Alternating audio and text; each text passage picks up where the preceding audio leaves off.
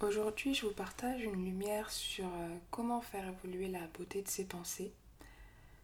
C'est vraiment en lien avec la modestie parce que quelque chose qui revenait souvent quand j'échangeais avec vous, avec euh, des personnes créatives sur le sujet, c'est cette notion de remise en question. Et l'évolution, de manière générale, passe par la prise de conscience, la volonté de comprendre et l'humilité de se dire qu'on peut se tromper et avouer, assumer ses erreurs parce qu'elles font partie de nous.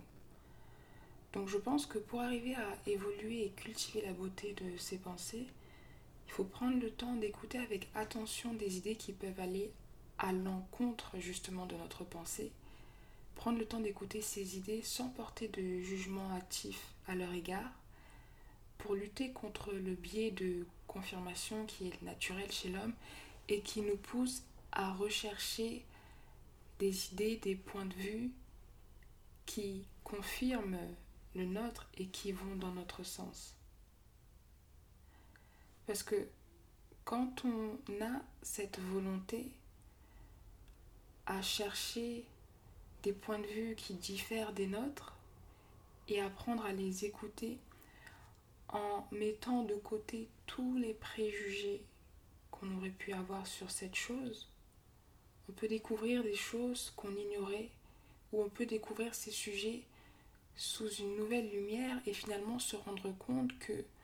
les préjugés que nous avions sur un sujet en particulier nous empêchaient de voir la beauté de cette idée par exemple. Donc toutes ces idées, toutes ces informations, toutes ces pensées qu'on pourrait prendre, qu'on pourrait écouter venant de personnes qui ne partagent pas notre point de vue, peuvent parfois servir à améliorer la beauté de nos pensées parce qu'elle nous permet de nous ouvrir à quelque chose, à une idée, à une pratique euh, sur laquelle nous avions des, des préjugés à tort